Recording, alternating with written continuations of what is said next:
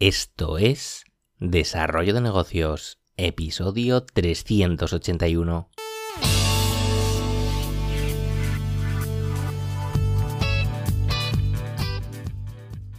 Muy buenos días, ¿qué tal? ¿Cómo estás? Bienvenido, bienvenida de nuevo al podcast Desarrollo de Negocios, el programa donde ya sabes hablamos de ideas, de casos, de estrategias, de oportunidades, de todo aquello que puede ayudarte a crear y mejorar tus propios proyectos online. Al otro lado del auricular ya lo sabes, Álvaro Flecha me puedes encontrar en álvaroflecha.com.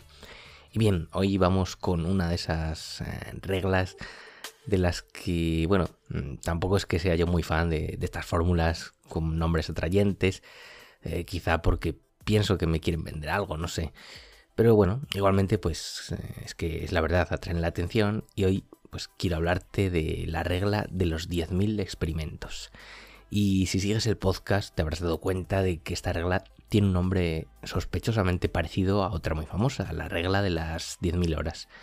Eh, para refrescarte un poco la memoria, esta regla, popularizada por Malcolm Gladwell, venía a decir de forma muy resumida, tampoco quiero entrar en detalles, pues eso, que necesitabas 10.000 horas de práctica en la materia que escogieses para convertirte en un experto en ella. Yo ya te dije en su día que no me acababa de convencer esto del todo. Puede que para ciertos ámbitos, bueno, sí que sea algo interesante de medir. Pero en el mundo en el que hoy vivimos, donde todo cambia tan rápido y cada vez tenemos menos tiempo, pues eh, no lo acabo de ver claro.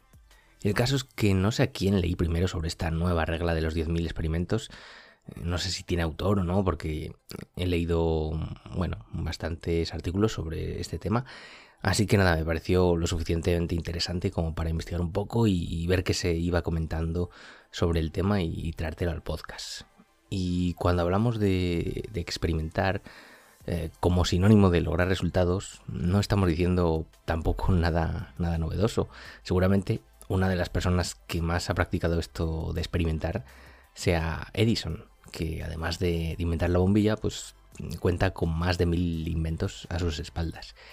Eh, algunos de ellos pues, fueron igualmente muy famosos, pero la mayoría de ellos pasaron con, más pena que, gloria y hoy ni nos acordamos. Pero claro, ahí está la clave, y es que solo hay que dar a la diana una vez o unas pocas para alcanzar eh, el objetivo. Y, para ello, claro, hay que lanzar flechas, muchas flechas. Evidentemente, esto de los 10.000 experimentos no hay que tomárselo al pie de la letra, o sí, bueno, depende de cada uno. La cuestión es dar un giro al planteamiento de los proyectos y comenzar pues a experimentar, a probar, a hacer más cosas, en vez de refugiarse en, el mundo de, la teoría, del estudio, de la perfección y de lo haré cuando todo esté a gusto.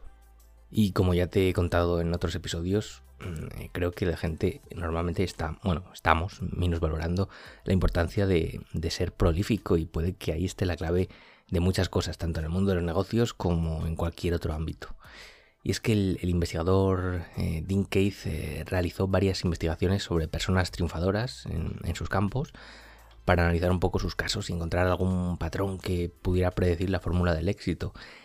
Y lo que encontró es que en cualquier campo la mayoría de ideas eh, más innovadoras son generadas por un número muy muy pequeño de creadores, Concretamente llegó a las cifras que hablaban de que un 10% de estos creadores producían el 50% de los avances.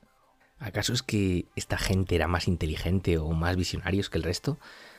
Pues no, lo que decía el estudio es que estos creadores de éxito tenían tantas malas ideas como el resto de creadores. Pero claro, al producir tantas y tantas ideas, eh, las probabilidades pues al final acababan jugando a su favor. Al final parece que, que todo se acaba reduciendo un poco a una cuestión matemática. Cuanto más experimentemos, pues más probabilidades eh, tendremos de acertar. Y, así lo afirma también eh, Michael Simmons en, otro artículo que leí sobre este tema y en el que estaba reflexionando sobre esta teoría precisamente. Él mismo se pregunta una cuestión interesante.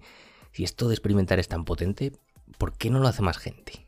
Claro, el primer problema sería la cultura de la productividad en la que casi todos, eh, bueno, estamos ahí y le prestamos demasiada atención, quizá.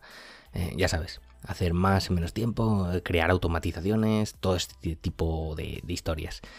Yo soy el primer defensor de la productividad, pero hay que reconocer que a veces, pues bueno, también hay que ser un poco más flexibles. Hacer experimentos, por supuesto que no garantiza el éxito y muchas veces el hecho de, no ver resultados puede llevarnos por el camino pues, de la amargura.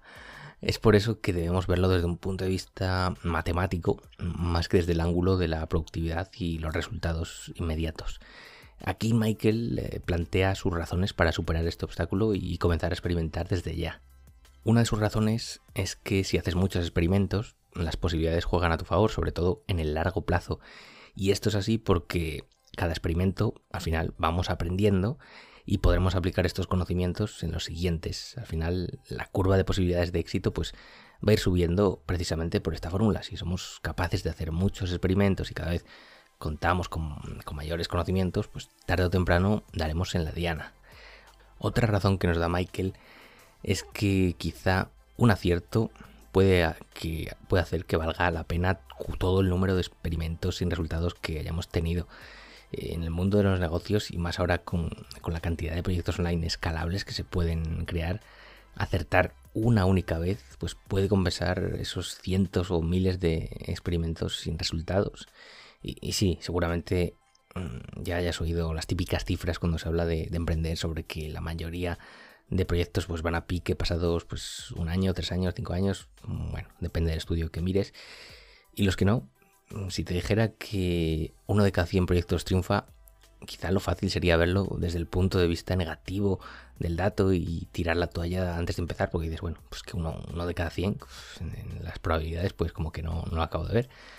Pero bueno, puedes pensarlo también desde el otro punto de vista. ¿Por qué no crear 100 eh, proyectos. Eh, bueno, tampoco te garantiza nada esta probabilidad, desde luego, pero mm, desde luego si creas 100 proyectos tendrás muchas más oportunidades de, que alguno de ellos funcione que si no creas nada porque te desesperas al ver las cifras. Eh, más consejos de, de Michael Simons, pues que al final, ahora mismo, en esta era que estamos viviendo, es más fácil, más rápido y más barato que nunca. Y vale, que ya sé que esto de montar 100 proyectos que te acabo de soltar puede parecer, bueno, una locura ver quién los monta. Yo no. Pero teniendo en cuenta la época en la que vivimos, pues eh, experimentar puede ser muy asequible para cualquier proyecto, porque tenemos herramientas online prácticamente a coste cero o muy económicas.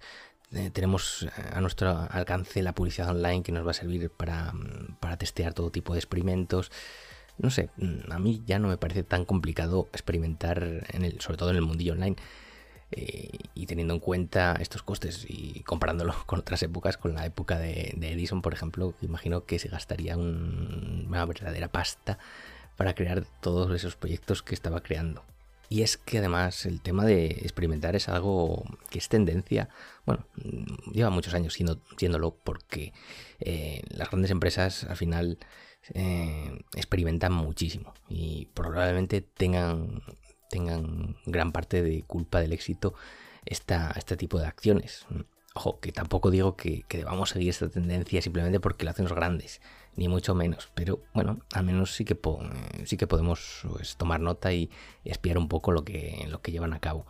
Eh, no sé, se me viene a la cabeza el caso de Google, porque ellos tienen una política en, el, en la que dejan un 20% del tiempo de sus empleados para que experimenten y creen los proyectos que a ellos les apetezcan. Y muchas de las herramientas que hoy usamos eh, en el sistema de Google pues han surgido de estos experimentos. Y por supuesto que muchísimas otras eh, se han ido al traste, no han funcionado, pero igualmente les ha compensado el hecho de experimentar como locos.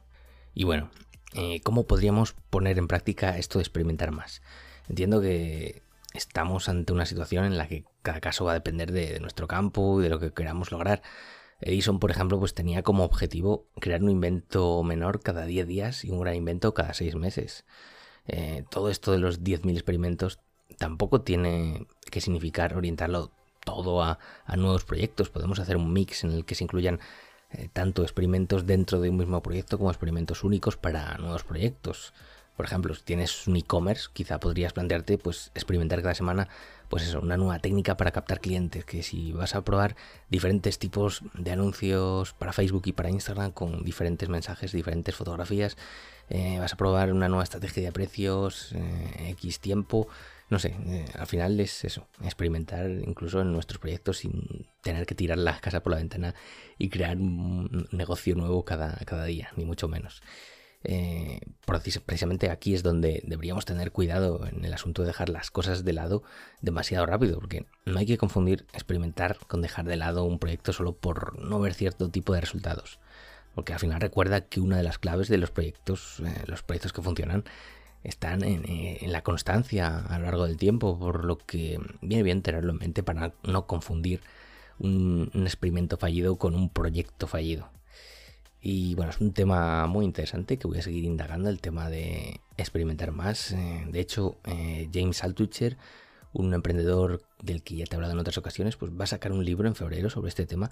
Así que estaré pendiente de lo que dice para, bueno, si surge algo nuevo, pues comentártelo por aquí, por el podcast, y a ver qué te parece. Y bueno, que ya nos estamos pasando de tiempo, eh, te animo a experimentar más, a poner en marcha este tipo de estrategias y lo dicho, si te ha gustado el episodio, te agradezco tus valoraciones en Apple Podcasts, Spotify, Evox, donde sea. Y nos escuchamos mañana con un nuevo episodio. Un saludo.